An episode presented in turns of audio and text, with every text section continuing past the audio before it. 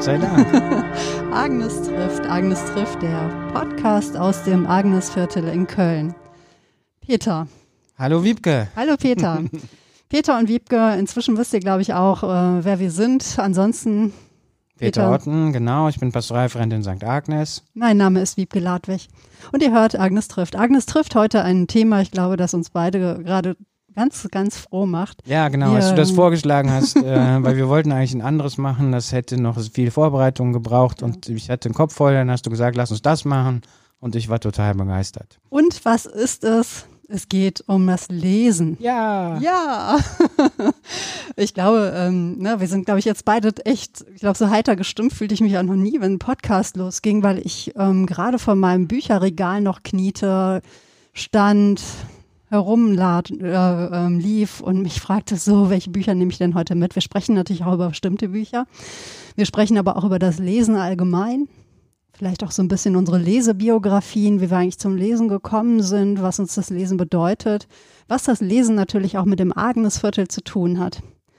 Peter, welches Buch liegt denn momentan bei dir auf dem Nachttisch? Also bei mir liegen drei Sachen am Nachttisch. Äh, einmal die aktuelle Ausgabe von Elf Freunde, also das ist kein Buch, aber ein wunderbares Fußballmagazin. Äh, dann ähm, die Autobiografie, nicht die Autobiografie, aber die Biografie über Kim, äh, den äh, nordkoreanischen Diktator. Oh. Die ist relativ neu, war im Stadtanzeiger eine ganz schöne Beschreibung. Und äh, mich interessiert sowas, also was ähm, Seltsames. Und als drittes Buch ein kleines, schmales, schwarzes Buch, da bin ich jetzt schon fast durch. Das heißt Phrase Unser. Und äh, das ist ein Buch, das beschäftigt sich mit der Sprache von Theologinnen und Theologen, von Predigerinnen und Predigern. Und äh, das haben zwei Journalisten geschrieben und die äh, lesen ähm, Menschen meiner Zunft ein bisschen die Leviten. Und das finde ich ganz interessant. Ja, schon vielversprechender Titel. Wir werden natürlich auch ähm, die Titel aller Bücher, die wir diesmal erwähnen, nennen, Zeitschriften, wie auch immer, werden wir in den Show Notes verlinken. Also in der Linkliste auf unserer Agnes äh, Moment, agnes.podigy.io, also unsere ähm, Home-Basis sozusagen. Und da findet ihr dann alle Bücher und alle Links zu den Büchern. Mhm. Ja, das heißt, du liest gleichzeitig auch mal ähm, mehrere Bücher? Ja, ähm, habe ich früher nicht so gemacht, mhm. aber ähm, ich weiß auch gar nicht warum. Warum habe ich das nicht gemacht? Auf jeden Fall heute mache ich das, weil ich äh, mich heute auch traue. Also früher war es so, ich habe mich früher auch durch Bücher gequält. Das könnten wir auch mal äh, später auch dann vielleicht, äh, mhm. ob du das auch so machst oder ob wir mal Menschen auch das Recht haben, schlechte Bücher wegzulegen. und äh, ich, ja, natürlich, ich habe jetzt mehrere Sachen am Schreibtisch oder auf dem Nachttisch liegen und wo mir nach ist, danach greife ich. Und ich habe schon gleich Nachttisch gesagt, das heißt, du liest auch im Bett oder bist du eher ein Küchentisch- oder Sofaleser? Ähm? Ich lese tatsächlich vornehmlich im Bett ähm, auch schon mal auf dem Sofa, ähm, aber tatsächlich meistens im Bett. Was den Nachteil hat, ich äh, schlafe dann sehr schnell ein. ja gut, das ist dann hoffentlich ein guter Schlaf. Hm, also jetzt wissen wir ja, welche Bücher du momentan liest. Kannst du dich eigentlich noch erinnern an das erste Buch, ähm, mit dem du so das Lesen begonnen hast? So vielleicht ein erstes Lieblingsbuch oder eins, was dir sehr wichtig war? Also da muss ich ein bisschen ausholen und da muss ich vor allen Dingen erzählen, wie ich zum Lesen gekommen bin. Ja, nur zu. Ich konnte lesen im Kindergarten. Und äh, ich kann mich noch an den Tag erinnern, als ähm, meine Mutter mich im Kindergarten abgeholt hat und die Pädagogin damals, ähm, die Erzieherin, äh, rausgestürzt kam aus dem Haus, also aus dem Kindergarten. Wissen Sie eigentlich, sagte sie zu meiner Mutter, wissen Sie eigentlich, dass Ihr Sohn lesen kann? Und meine Mutter sagte, ja klar, weiß ich das. Also, ich habe mir das Lesen selber beigebracht, ähm, was stimmt und auch wieder nicht stimmt. Ich habe es mir abgeschaut, vermutlich. Äh, was bedeutet, ich habe meiner Mutter über die Schulter geguckt, als sie meinen Brüdern äh, bei den Hausaufgaben geholfen hat. Das ist, glaube ich, die eine Quelle. Und die zweite Quelle ist, meine Eltern haben eine Zeitung abonniert. Nämlich die äh, Bergische Landeszeitung. Die gibt es heute immer noch. In Köln heißt das Kölnische Rundschau. Und ähm, die wurde jeden Mittag, Vormittag durch den Briefkastenschlitz geschoben und ich weiß, dass ich mir die geschnappt habe, habe die aufgeschlagen und da muss ich äh, auch das Lesen gelernt haben. Und ähm, ich bin davon überzeugt, dass ich deswegen heute auch noch ein sehr eifriger Zeitungsleser bin. Also ich liebe eigentlich sehr kurze Texte oder kurze Texte, aber eben auch schmale Bücher. Und ähm, je dicker und schwerer irgendwie ein Buch ist, desto einen größeren Bogen mache ich um das Buch. Und ich glaube, das hat was damit zu tun. Jetzt zu deiner Frage. Also, was habe ich als erstes gelesen? Ich weiß noch, dass ich Schulfibeln total toll fand. Also ich habe diese Lesebücher meiner Brüder auch durchgeblättert, als ich noch gar nicht in der Schule war. Ähm, unsere eigenen Lesebücher fand ich auch großartig. Bei uns gab es sowas wie Uli der Fehlerteufel mit bestimmten ganz absurden Geschichten, wo man dann so Buchstaben irgendwie eintragen musste, wo die fehlten. Mhm. Mein erstes bewusstes Buch, was ich selber gelesen habe, war von Annette Blyton.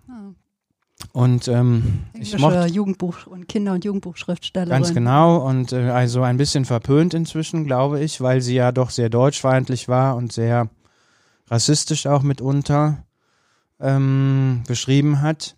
Mich haben trotzdem diese Detektivgeschichten als Kind unglaublich fasziniert. Also ähm, diese also fünf, fünf, Freunde, ja, fünf Freunde, aber, aber vor allen Dingen Geheimnis um. Ah, mhm. so, also die Situation, es haben Leute Ferien, wohnen auf dem Land und stromern rum. Das war auch so ein bisschen die Situation. Oh, und das da fällt so, das Mikro um. Das war so ein bisschen auch die Situation meiner Kindheit. Mhm. Also wir sind auch in den Ferien rumgestromert auf der Suche nach Abenteuern. Wahrscheinlich habe ich mich darin wiedergefunden. Apropos Abenteuer, willst du das mal eben richtig hinstellen wieder? Gerade eben hat sich nämlich der Mikroständer von ähm, wie nennt man das eigentlich? Äh, der Notenständer. Also wir haben hier eine gewagte Konstruktion. Ja, wir haben hier eine gewagte Konstruktion, das muss jetzt mal so gehen. Das ist hier wahres Action-Kino. Ihr könnt es gerade ja. nicht sehen, aber es sieht sehr lustig aus. Ja, müssten wir bei Gelegenheit hier auch mal ein bisschen professionalisieren, wo wir jetzt doch schon die achte, glaube ich, Folge machen. Ne? Ich habe tatsächlich inzwischen gar nicht mehr mitgezählt. Ja, also es ist verrückt. So, ja, ja, aber wie bist du zum Lesen gekommen? Hm, ja, also ich habe auch so das Gefühl, dass ich es mir selber beigebracht habe oder auch das ist nur die halbe Wahrheit. Meine Mutter hatte mir immer sehr viel vorgelesen. Aber nun bin ich die jüngste von vier Geschwistern und meine Geschwister sind wesentlich älter als ich, also sechs bis zehn Jahre älter. Und die konnten natürlich alle auch schon lesen und schreiben, als ich ähm, dann aufwuchs. Und natürlich ist ja das Gras auf der anderen Seite des Zaunes immer grüner. Ne? Ähm, natürlich fand ich immer viel spannender, was die so machten. Und ich weiß, dass ich es mir auch irgendwie bei, beigebracht habe und dass ich ähm, meiner Schwester auch so Bücher abgeluchst habe. Ich weiß noch, ähm, eins hieß ähm, Antje im Holunderbaum und angefangen habe es zu lesen. Und dann ging, fing ich an, in die Schule zu gehen und dann lernten wir ja hauptsächlich erstmal Schreibschrift und ich konnte mir manche Buchstaben in, der, in den Druckbuchstaben auch gar nicht erklären. Ne? Etwa das N, was ja dann nur so einen Schlenker ja. hatte.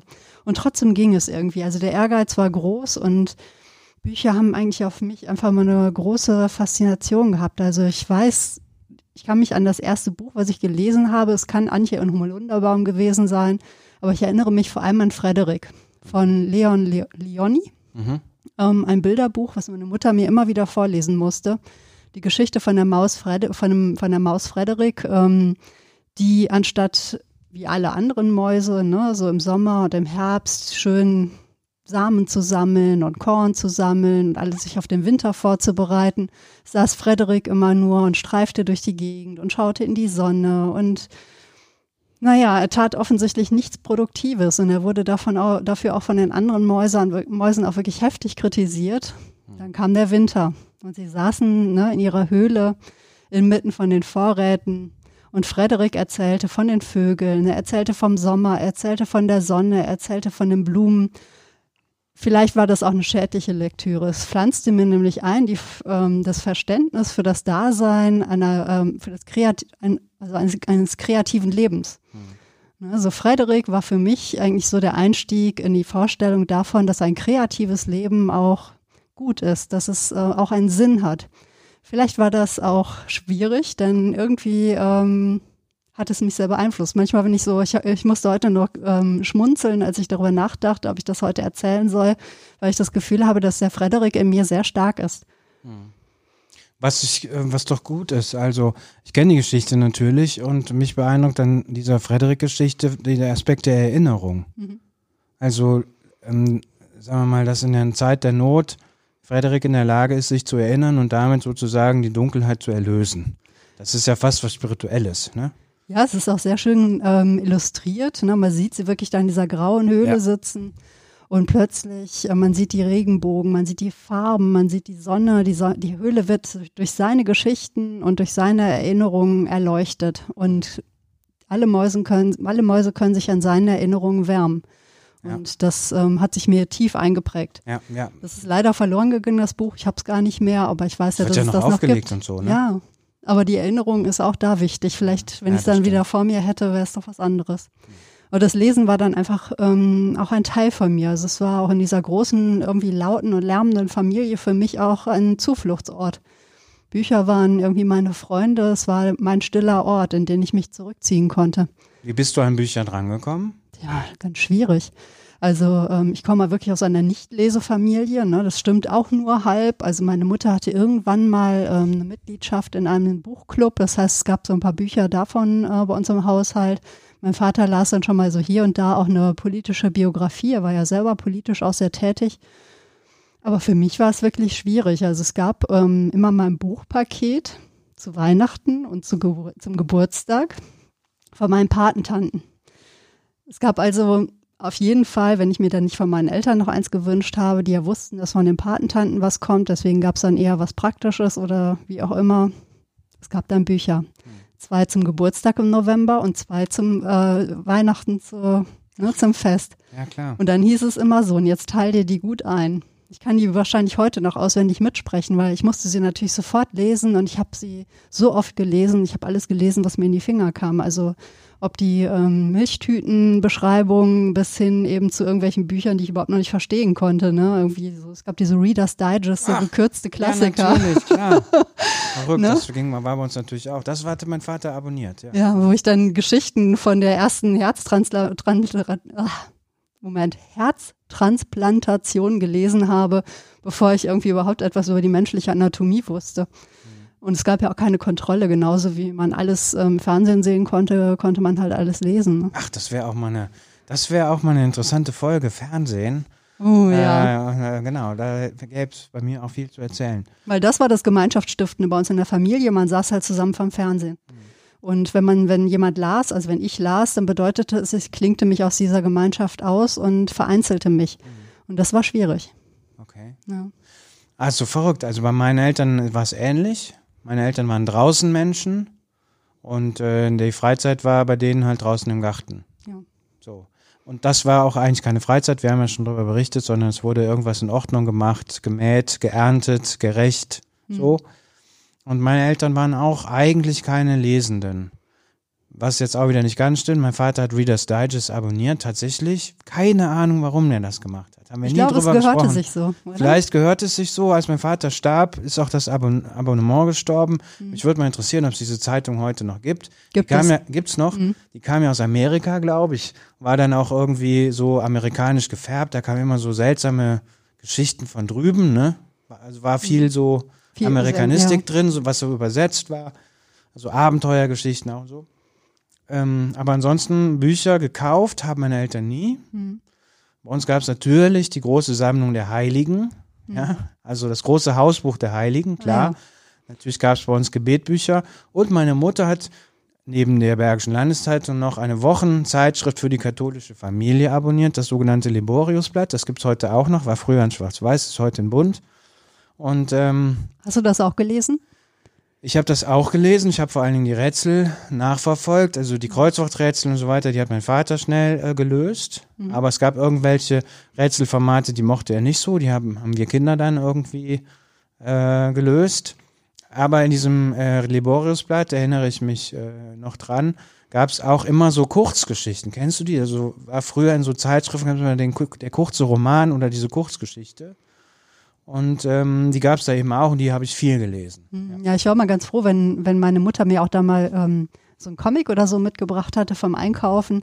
Oder es gab ja früher bei Salamander, gab es ja ne, den Lurchi als ähm, Wappentier, also den, den Feuersalamander, Salamander, die Schuhmarke. Und dann gab es eben diese Schuhläden. Und ähm, die hatten auch mal so kleine Comics rausgebracht mit Lurchis Abenteuer. Oh Gott, habe ich die geliebt. Ja, kann ich verstehen. Comics waren bei uns sehr verpönt. Waren sie auch. Ähm, vielleicht war das ein Vorteil, eben dann aus so einem Nicht-Leser-Haushalt zu kommen. Da gab es dann eben auch keine Vorbehalte gegenüber Comics. Mhm. Ne, sondern, naja, das Kind wollte halt was lesen, dann kriegt es mal irgendwie ein Fix und Foxy ja. oder eben Lurchis Abenteuer oder wie auch immer. Und äh, dann war ich dann auch schon wieder glücklich. Mhm. Also es ist ganz interessant. Ich muss sagen, jetzt so im Nachhinein bedauere ich sehr, dass ich eigentlich erst als Erwachsene ähm, Buchhandlungen und Bibliotheken entdeckt habe. Eine Bibliothek wäre natürlich ein Geschenk gewesen. Ne? Aber Dorf, 120 Leute, ich wusste gar nicht, dass es irgendwie, es ist auch niemand auf die Idee gekommen. Das ist ja in der nächsten Stadt, ne, so sieben Kilometer entfernt, ja auch eine Stadtbücherei gab. Nein. Aber es gab man muss ja auch sagen, vielleicht hängt das auch damit zusammen, ne? da kommen wir so ein bisschen auf die Lesebiografien unserer Eltern auch. Ne? Also meine Eltern stammen jetzt eben auch nicht aus akademischen Verhältnissen. Und ähm, ich weiß, meine Mutter beispielsweise, die hatte mit 14 angefangen zu arbeiten. Ich kann mir vorstellen, dass dieses, muss ich sie auch mal nachfragen, dass dieses Abonnement von dem Buchclub auch so eine Art Kompensation war. Sie wäre gerne weiter zur Schule gegangen. Aber es hieß damals, du bist ja ein Mädchen, du musst nicht weiter zur Schule gehen. Und ähm, dann hatte sie eben dieses Abonnement. Sie war, war, sowieso, sie ist auch mit mir mal in die Oper gefahren oder so. Wie, also sie war irgendwie, war es ihr auch immer wichtig, dass ähm, ihre Kinder was Kulturelles mitbekamen. Mhm. Ohne dass sie da jetzt ein ähm, Filterinstrument gehabt hätte. Ja. Und deswegen waren auch Comics in Ordnung. Aber also im Nachhinein, ich bin ja dann lustigerweise irgendwann Buchhändlerin geworden. Ne? Also als ich dann Buchhandlung entdeckt hatte, ich war mit 16 Jahren zum ersten Mal in der Buchhandlung. Ich kann mich da noch gut dran erinnern. Das war auf einer Familienunternehmung ähm, auch in Diepholz in Niedersachsen in der Nähe vom Dümmer See. Und ich stand in dieser Buchhandlung, ich weiß noch, die war auf zwei Etagen und ich hatte das Gefühl, das Himmelreich geht für mich auf. Und ähm, du guckst gerade ganz bedeutsam, ja. wir haben nämlich heute Bücher auch dabei, natürlich. Ähm, ja, du guckst gerade ganz bedeutsam ja, auf verrückt, ein Buch. wie sich die Geschichten wieder ähneln. Also du sagst, mit 16 machst du zum ersten Mal einen Buchladen. Äh, ich kann es mich jetzt nicht mehr, will mich nicht festlegen. Kann, ich glaube, bei mir war es früher aber auch nicht viel früher, also vielleicht zwei, drei Jahre. Und ich habe das Buch dabei, was ich mir wahrscheinlich als erstes überhaupt von eigenem Geld gekauft habe. Und das ist Agatha Christie, Der Tod auf dem Nil. Ich habe hier so eine ganz alte Ausgabe, die ist auch schon ziemlich, das Papier ist schon ziemlich braun innen drin. Äh, das ist so, keine Ahnung, so 70er Jahresteil. Und ich weiß noch genau, wie ich mir dieses Buch in Wipper führt. Da gab es einen Buchladen. Äh, ja, wenn ich jetzt noch den, den Straßennamen weiß, also in der Nähe vom Marktplatz, mhm. da gab es einen kleinen Buchladen. Äh, und ich bin mir, ich weiß es noch wie heute, dass ich da rein bin und habe mir dieses Buch gekauft. Und, ähm, und heute ist es dabei. Heute ist es dabei, ja. genau. Wir, äh, das ist so eine Art äh, Reliquie vielleicht. Ja. Also ich habe von diesen Ausgaben, weiß ich nicht, vielleicht noch 15 Stück von anderen Romanen und so, die stehen bei mir zu Hause im Regal. Nicht also unten in der Ecke im Regal, also nicht so, dass man sie äh, immer sieht, aber ähm, sie bedeuten mir schon was. Ja, ich durfte mir damals Bücher aussuchen, die mir dann zum Geburtstag geschenkt wurden. Und ich weiß nicht wieder, wie, wie das kommen konnte, dass die Buchhändlerin mir in der Tat nur Herr der Ringe Band 1 geschenk, äh, mitgegeben hat. Ne? Also es war wirklich der erste Band der äh, Trilogie, damals im Taschenbuch erschienen. Die grünen Taschenbücher haben bestimmt auch viele von euch zu Hause stehen. Und es war noch ein anderes über äh, New York, komme ich jetzt aber nicht drauf. Aber Herr der Ringe war für mich eine Offenbarung. Ne? Also ich hatte vorher schon irgendwie gerne so Fantasy gelesen und das war für mich, glaube ich, das erste Mal, dass ich wirklich auch mit Literatur in Verbindung oder in, in Kontakt kam. Hat die Schule eigentlich bei dir eine Rolle gespielt? Total. Also ich muss sagen, ich habe die Schullektüren fast alle geliebt. Mhm. Es war Lesen. Ja, also es war ähm, ein, eine Tür ging auf in andere Räume. Ich konnte andere Leben, andere Zeiten, andere Geschlechter ähm, erleben, tatsächlich andere Lebensformen, andere Kulturen. Ich weiß noch, ich war, ähm, ich kann mich noch gut erinnern, das erste Buch, was wir damals in der fünften Klasse gelesen haben, äh, Tistou mit dem grünen Daumen. Ich komme auf die, den Autoren nicht, war ein Franzose. Echt revolutionäre Schullektüre eigentlich zu der Zeit. Waren die 80er und ähm, es ging auch wirklich um, um Stadt, ja, und um graue Städte und Tistou mit dem grünen Daumen, er hielt seinen Daumen irgendwo dran und die Stadt wurde grün. Ach, und er brachte das Schön. Leben und die Natur in die Stadt. Also ich habe das tatsächlich auch immer noch und ich muss es vielleicht auch noch mal lesen. Das fand ich auch damals so ähm, schön, den Gedanken, obwohl ich auf dem Land lebte. Ich konnte mir gar nicht vorstellen, wie das so in der Stadt sein muss. Ne? Aber da kam so dieser 80er Jahre Naturschutz, Umweltgedanke und es hat auch etwas in mir bewegt.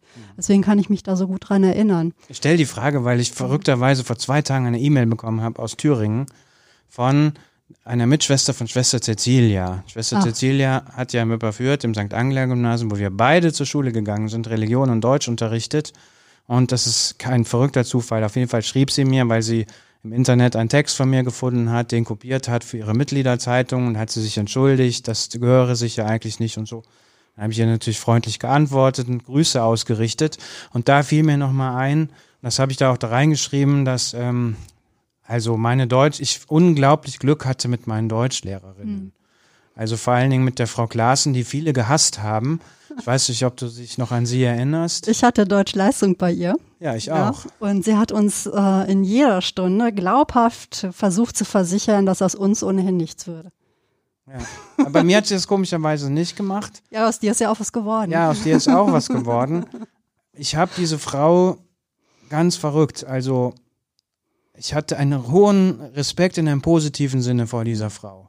Also sie hat mir zwei Sachen, also vielleicht für die Hörerinnen und Hörer, Frau Klaassen war, ja, wie soll man sagen, die, ja, so ein bisschen wie die Karikatur einer Deutschlehrerin oder vielleicht auch eben nicht wie eine Karikatur. Sehr streng von der Physiognomie, äh, ein Dutt, also die Frau. Sie trug viel Tweed, also ja, strenge genau. Kostüme. Mhm. Ja, ja, strenge Kostüme, strenges Gesicht. Sie hatte eine unnachahmliche Art, einen äh, mit hochgezogenen Augenbrauen über dem Brillenrand äh, hinweg anzusehen. Ja. Das Bild vergesse ich nie. Ja. Also sie Und ja, dann mit den Augen Tat. manchmal so zu klappern und dann Ja. wusste man genau, jetzt ist irgendwie die nächste fünf im Anmarsch. Ja, ausdrucksstark, ohne Frage. Und irgendwann habe ich auch mal mitbekommen, dass sie ja viel gereist ist Ja. ne, und immer Reisevorträge gemacht hat. Und Genau. da war sie ja immer mit Jeans und weiß der Himmel was unterwegs, also einem völlig anderen Ich.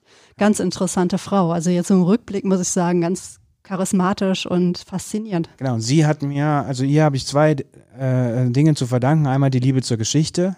Also sie hat mir den, die Tür zum Nationalsozialismus, zur Weimarer Republik, zum Kaiserreich äh, eröffnet. Sie hat den Geschichtsunterricht, man kann natürlich sagen, trocken, aber für mich trotzdem in einer Art und Weise entfaltet, dass ich mir das, also dass ich ein unglaubliches Interesse entwickelt habe und das immer noch habe. Und sie hat tatsächlich äh, die Tür zur Literatur geöffnet. Wir haben damals die ähm, in der Oberstufe die Blechtrommel gemacht. Da wird man denken, das ist ja, wie, wie luschi ist das denn? Das machen doch irgendwie alle, aber ähm, mir hat das auch, also dieser Roman hat mir unglaublich viele Türen geöffnet, irgendwie in das Verständnis von Gesellschaft, Politik, ähm, aber auch in das, wie Literatur funktioniert und so weiter und so weiter. Ich bin dieser Frau unendlich dankbar und ich glaube, dass ich heute auch immer noch, selbst wenn ich nur indirekt mehr was mit Literatur zu tun habe als Theologe und Seelsorger, ähm, ich immer noch von ihr unglaublich profitiere, weil ich Sprache, Sprechen, Texte immer noch mein Alltag ist. Ich, so und da bin ich den beiden, Schwester Cecilia und der Frau Klaassen, unglaublich dankbar. Sie soll in Bonn leben, Ah ja, immer noch, möge ich es ihr gehört. gut gehen. Möge es ihr gut gehen. Es ist auch so, dass ich sie gar nicht hätte hassen können, denn ähm, mir ging es ähnlich, auch wenn ich immer mit ihr Reibungen hatte. Ne? Ich meine, sie merkte natürlich, dass ich irgendwie auch ähm, ja, aus so einem ungebildeten Haushalt kam. Ich habe mal irgendwann so ein kleines Streitgespräch mit ihr gehabt über Karl May, ja, den ich einfach total geil, ich habe fast alles gelesen. Also ich fand es wirklich grandios, dass Ja, er dann vor allem in seiner Kammer saß und sich das alles ausgedacht Ja, hatte. das ja? war für jemanden wie mich, der überhaupt nicht reisen konnte, 1980 zum ersten Mal in Urlaub gefahren ist, ja. war das die Ersatzreise. Aber ne, ich habe überhaupt nicht verstanden, ich habe ihre ähm, Kriterien nicht verstanden. Aber was sie gemacht hat, sie hat mir die Tür zur äh, Lyrik geöffnet. Also sie hat mich total ähm, infiziert mit der expressionistischen Lyrik. Ähm, auch hier Trakel, ne? Also Trakel nach wie vor. Ähm, Gottfried Benn, Else Lasker Schüler. Ingrid, ähm, ja, Ingeborg Bachmann, äh, Else Lasker Schüler, Else Lasker Schüler, unglaublich. Also hat mich auch sprachlich ungemein ähm, ähm, bereichert. Und das ist so etwas, das ist so was Lesen auch für mich begreifbar nochmal gemacht hat oder auf eine andere Ebene gehoben hat. Auch so diese Lust an Sprache. Ne? Also an diese Räume, die Sprache in der Lage ist zu öffnen und auch zu merken, es muss nicht immer eine Geschichte sein, sondern ähm, man kann mit wenigen ähm, Worten, mit wenigen Sätzen, mit einer Melodie, die durch Sprache entsteht, das eigene Empfinden, das eigene Denken ähm, ganz woanders hin entführen. Mhm. Und plötzlich findet man Worte für etwas, was man nur vielleicht ungefähr fühlt oder denkt. Und das ist nach wie vor so etwas, was Poesie, Dichtung, Lyrik für mich auch essentiell macht.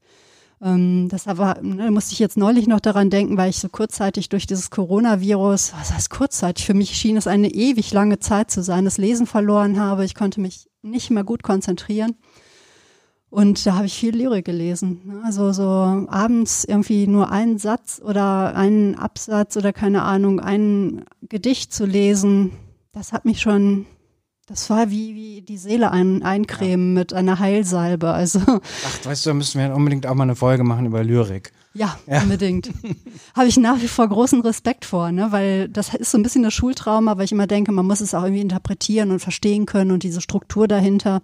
Davon habe ich nach wie vor wenig Ahnung, muss ich gestehen. Also, ich auch. Ne? Ich habe immer gedacht, ich habe davon 0,0 Ahnung.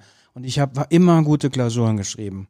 Und ähm, ich habe aber nie reingeschrieben, dass es jetzt der Hexameter Dings, Dings, Dingenskirchen, der hört aber in der fünften Zeile auf und dann geht das über in einen Parallelreim AB Dings, keine Ahnung. Also diese ganze technische Kram, der hat mich nie interessiert, da habe ich auch nie zur Stellung genommen. Aber offensichtlich habe ich der Schwester Cecilia und der Frau Klaassen mit dem, was ich da reingeschrieben habe, gefallen. Also, oder habe bei der was angerührt, keine Ahnung. Also, mhm. Genau, wo du sagst, also, Lyr, die, also Frau Glasen hat ja, auch die Tür zu, zu Gedichten ja. aufgestoßen. Vielleicht lernen und, und äh, lehren, das ist vielleicht auch nochmal so etwas, wo wir auch eine eigene Folge zu machen Absolut. können. Denn äh, da fallen mir auch gleich so viele Geschichten ein, aber die will ich jetzt gar nicht erzählen, weil ähm, natürlich, wir stehen ja jetzt hier wieder in der Agneskirche, ne? Und es gibt ja immer einen Grund, oder wie soll ich sagen, das Agnesviertel, in dem wir leben, in dem wir unseren Alltag verbringen, das hat auch eine literarische Basis und die ist unter anderem auch hier in der Agneskirche. Ja. ja das hat einmal damit zu tun, dass hier natürlich viele Menschen leben, die selber äh, Autorinnen und Autoren sind. Also sei es, dass sie selber Bücher schreiben oder halt auch Gebrauchstexte oder fürs Internet oder fürs Fernsehen Drehbücher schreiben. Das heißt, ich finde, das Agnesviertel ist auch ein literarisches Viertel. Und das strahlt natürlich ab und das findet man, äh, strahlt dann oder bildet sich natürlich auch eine Agnespfarrei ab. Und hier gibt es seit, ich weiß gar nicht genau, seit bestimmt jetzt über 20, ja, seit 15, 16, 17 Jahren einen Literaturkreis, den ich von meinem Vorgänger Norbert Bauer geerbt habe. Und das ist ein Kreis von vier, fünf äh, Menschen, die sich für Literatur interessieren. Und äh, wir veranstalten vier bis sechs Lesungen hier in der Kirche, mal in etwas größerem Zusammenhang mit mehreren Menschen, wenn wir namhaftere Autorinnen und Autoren einladen, also bestimmt äh, die größten Veranstaltungen, die jemals stattgefunden haben, das war allerdings vor meiner Zeit, war mit Ulla Hahn, da war die Kirche brechend voll, Lilly Brett, eine legendäre Veranstaltung. Es kommen aber auch immer wieder unbekannte Autorinnen und Autoren, es kommen auch Menschen, die noch nicht veröffentlicht haben, die sagen, ach, ich habe da noch ein Manuskript, oder ich arbeite gerade da und da dran. Ähm, auch das geht. Und äh, wir haben auch angefangen, thematische Lesungen jetzt zu machen seit einigen Jahren. Ähm, zum Beispiel im Gedenken an Nikolaus Groß, der ja hier eine wichtige Rolle spielt, dieser Widerstandskämpfer, der im Agnesviertel gewohnt hat und äh, 45 in Berlin ähm, ermordet wurde. Und um seinen Gedenktag herum haben wir jetzt seit mehreren Jahren eine literarische, einen literarischen Abend konzipiert, wo wir uns ein Thema vornehmen äh, zum Beispiel Freiheit oder Arbeit oder Heimat und äh, dann im Literaturkreis Literatur suchen, die dieses Thema sozusagen umkreisen. Und ich, mir geht immer wieder das Herz auf, wenn, wenn wir hier in der Agneskirche sitzen und es dämmert. Mhm. Die Veranstaltungen sind eben oft im Herbst und im Frühjahr, wo es abends noch nicht so lange hell ist. Und die Kälte kriecht langsam äh, sozusagen äh, unter den Stühlen hervor. Und dann tritt ein Mensch auf die Bühne, klappt ein Buch aus, äh, auf und fängt an zu lesen. Ja. Und die Kirche wird mit Texten erfüllt, weil ähm, das Christentum ist eben auch eine Buchreligion. Mhm. Und äh, wenn es darüber auch dann an dieser Stelle eine Verbindung gibt, finde ich das ganz toll. Ja, und unweit hier von der Agneskirche gibt es ja auch eine ähm, vielfach ausgezeichnete Buchhandlung, auch ähm, recht literarisch ausgerichtet, die Agnes Buchhandlung ich wohne ja direkt gegenüber. Immer wenn ich zur Tür hinaustrete, fällt mein Blick, zack, auf eine Buchhandlung. Das ist ein schöner Anblick. Selbst wenn ich ja meine Buchhandelsheimat im Viertel daneben habe, auch das ist eine andere Geschichte. Mhm. Es ist trotzdem, ähm, das finde ich, macht ähm, ein Viertel auch nochmal, du ähm, guckst gerade irritiert. Mal, ja, ich habe gerade mal, es ist irgendwie ein Geräusch. Aber ich glaube, das ist die Heizung. Also wenn ihr ah, okay. gleich, äh, wenn ihr irgendwann später ein Geräusch hört, dann ist es ja. die Heizung. Vorhin hättet ihr noch die Orgel hören können, die wurde nämlich unten äh, gerade noch bewegt.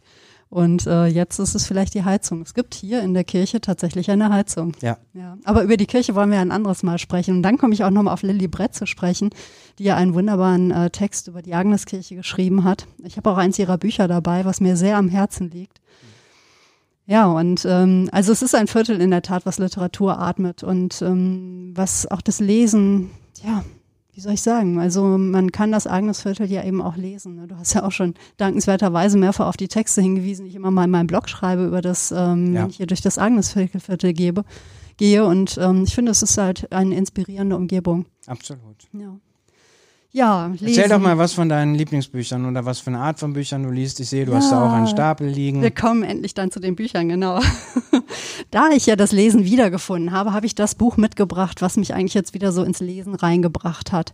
Und ähm, ich mag ja sehr Texte, Bücher, die so auf leisen Sohlen daherkommen. Also ich kann überhaupt nichts mit knallharten Krimis oder so ähm, anfangen. Also hier mit Agatha Christie gehe ich sofort mit. Agatha Christie und Dick Francis, ein äh, britischer, längst verstorbener Autor, auch.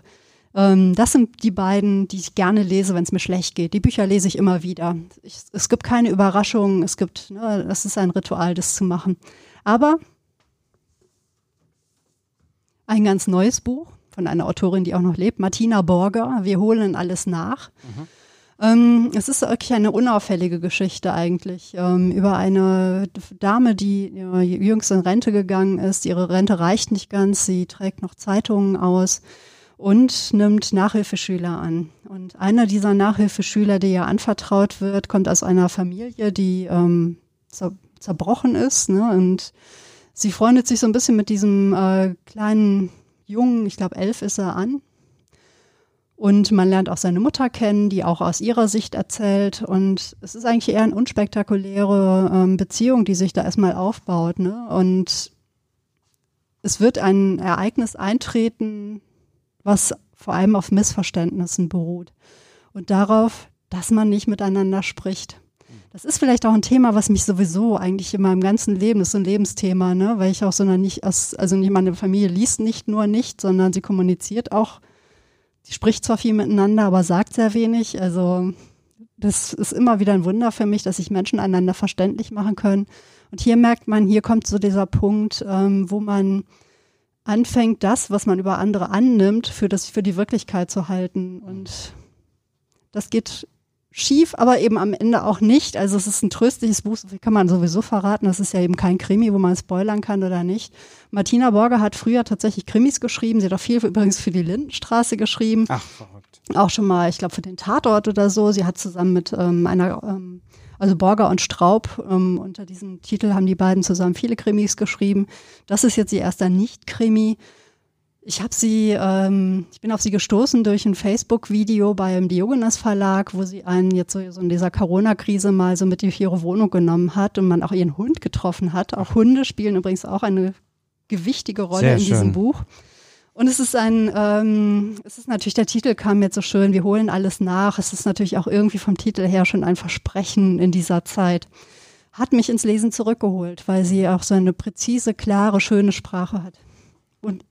Es sind so normale Menschen und das ist so etwas, ich möchte in einem Buch gar nicht so die großen Wendungen haben oder die mhm. großen Überraschungen, sondern mich interessiert, wie Menschen in ihrem Alltag vor sich hin leben. Mhm. Das finde ich immer viel aufregender als irgendwelche Großereignisse. Da kann ich vielleicht direkt einhaken mit einem Buch, Bitte. was eigentlich kein Lesebuch ist, sondern ein Bilderbuch oder ein Fotobuch. Bilderbuch klingt ein bisschen despektierlich. Ich liebe solche Bücher wie das von Christian Werner. Es heißt äh, an jedem verdammten Sonntags an jedem verdammten Sonntag Deutschlands Kreisliga-Helden. Und äh, der ist durch die Gegend äh, gereist, durch ganz Deutschland und hat eben Fußballplätze, Umkleidekabinen äh, Fußballteams beim Training, äh, beim Spiel, Zuschauer, Frittenbuden, äh, Mannschaftsaufstellungen, die auf Flipcharts geschrieben sind, Momentaufnahmen in der Kabine, unter der Dusche, ähm, wenn nach, nach einem Sieg die, die Sektkorken oder die, die Bierpullen kreisen ähm, gemacht. Also es sind Momentaufnahmen und jedes Foto ähm, ist eine wunderbare Geschichte, wo äh, man sofort einen Roman oder eine Kurzgeschichte draus äh, schreiben könnte. Äh, und genau, ich hänge deswegen das Buch an dein Buch, weil das ich eben auch solche Bücher liebe, die, die was über den Alltag erzählen und den Alltag äh, darstellen, ohne die Menschen verächtlich zu machen. Ja. Also die eine Sympathie haben für das, was sie sehen, äh, ohne sich wiederum mit ihnen gemein zu machen, aber die eine faire, also die Menschen fair und dann doch irgendwo liebevoll beobachten können. Das mag ich in der Literatur und ich mag aber auch so kleine Bücher von Menschen, die eben ein, ein, eine tolle Art äh, haben zu fotografieren. Ja, ich sehe das jetzt hier aus dem Augenwinkel. Ich muss unbedingt nachher auch mal drin blättern. Das ist ähm, wirklich ein, eigentlich ein Bilderbuch für Erwachsene. Also jede Seite scheint eine Geschichte zu erzählen, wie du schon sagst. Bildergeschichten. Ja. Ähm, wir sprachen ja gerade von Lili Brett, deswegen äh, hole ich mal gerade Chutzpe vor, hervor. Ähm, ein Buch, was sie geschrieben hat. Sie war ja eben, wie gesagt, mal in einer Lesung hier. Damals lebte ich auch noch nicht im Agnesviertel. Und das ist eine Geschichte eigentlich von Vater und Tochter. Und da gab es durchaus ein großes Ereignis, was eigentlich so ihr Leben äh, sehr bestimmt, denn der Vater hatte den Holocaust überlebt. Und äh, sie leben in New York, beziehungsweise sie lebt in New York, der Vater kommt nach und sie denkt ja, der Vater ist 87. Sie ist wirklich echt von Neurosen geplagt. Ja, wir lernen sie quasi äh, auf dem äh, auf der Couch beim äh, Psychologen kennen. Also jemand, der unglaublich mit sich hadert und mit sich irgendwie auch mit diesem Schicksal, ne, Tochter eines Überlebenden zu sein, ähm, auch schlecht klarkommt, muss man sagen. Trotzdem sympathisch, ne? Es ist wirklich, Lili Brett ist auch eine sehr warm, warmherzige äh, Erzählerin.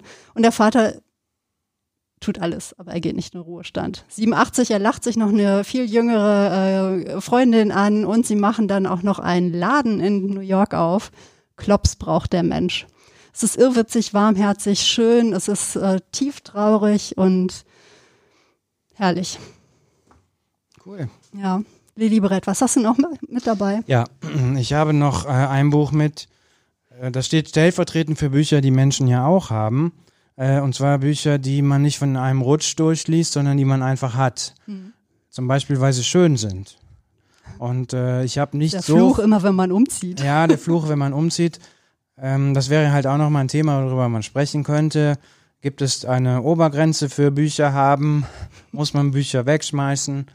Auf jeden Fall, ich habe ein Buch mitgebracht, ähm, das heißt Verschwundene Arbeit, das Buch der untergegangenen Berufe.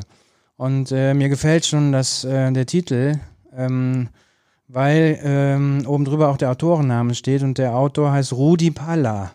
Und bei Rudi Palla denke ich äh, an ein Fußball-Kinderbuch von 1974 oder so oder an einen Heimatdichter, aber nicht unbedingt an jemanden, der so ein wunderbares Buch schreibt, ähm, womit wir wieder beim Thema Vorurteile wären. Aber wenn man dieses Buch aufschlägt, was ich jetzt mal mache, dann äh, ist das aufgemacht wie ein Lexikon und ähm, er hat tatsächlich von A bis Z ähm, Berufe aufgezählt und beschrieben, die es früher mal gab, aber die es heute nicht mehr gibt. Oh, wow. Und auf jeder zweiten, dritten Seite gibt es eine Illustration.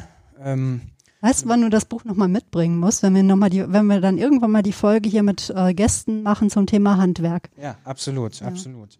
Und äh, alleine das Buch durchzublättern und zu gucken, äh, was für wunderbare Namen diese Berü Berufe hatten und was es für unglaublich tolle Berufe gab. Laternenanzünder, Laternenträger, Läufer.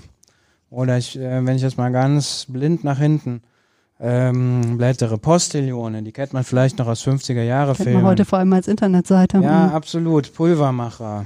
Ähm, oder Rosttäuscher. Da verrate ich jetzt nicht, was das ist. ja das also- vielleicht sagen. Also ein wunderbares Buch. Ähm, und wie gesagt, ähm, es gibt ja Bücher, die liest man halt nicht. Also da blättert man immer mal wieder drin und erfreut sich äh, daran, an dieser Idee Mhm.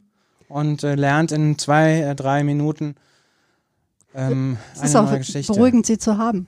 Zum Beispiel also- bei mir auf dem, auf dem Klo Ja. ist noch ein Buch, äh, das Lexikon der Päpste.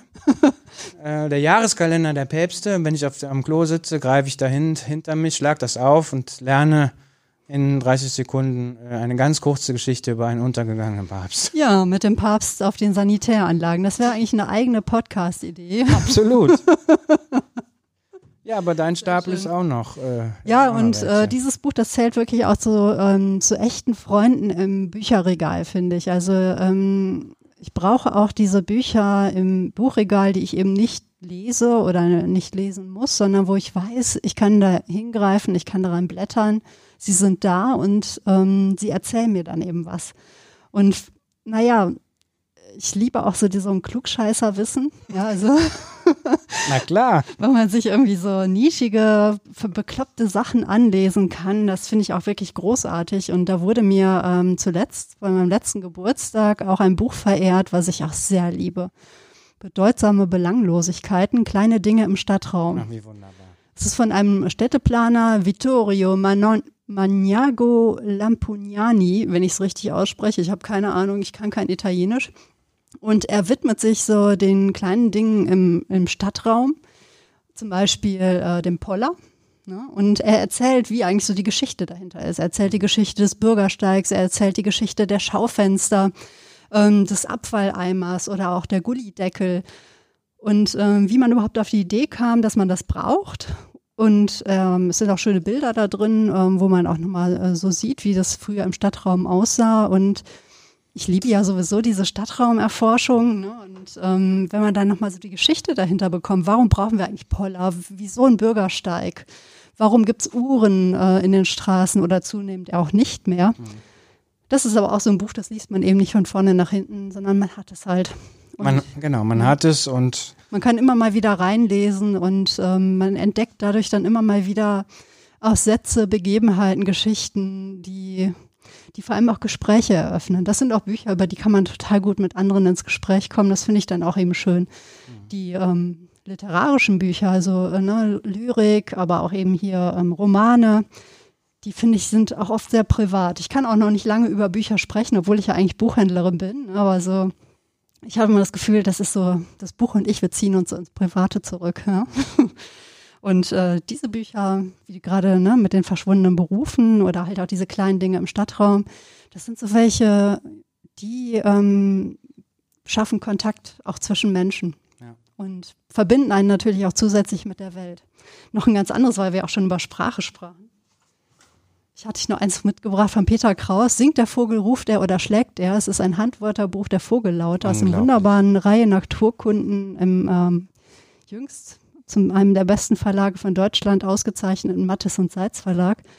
Und ähm, es sind ganz herrliche Illustrationen von äh, Vögeln darin und die Namen, ähm, wie sie in verschiedenen Sprachen ähm, heißen, aber vor allem auch, welche Laute sie machen. Und ich liebe ja auch so die, die Wörter, mit denen man beschreibt, also diese Lautmalereien eben. Ja, aber wie beschreibt man ein, ein Vogelgeräusch? Äh, also wie ein mm. Vogel zwitschert?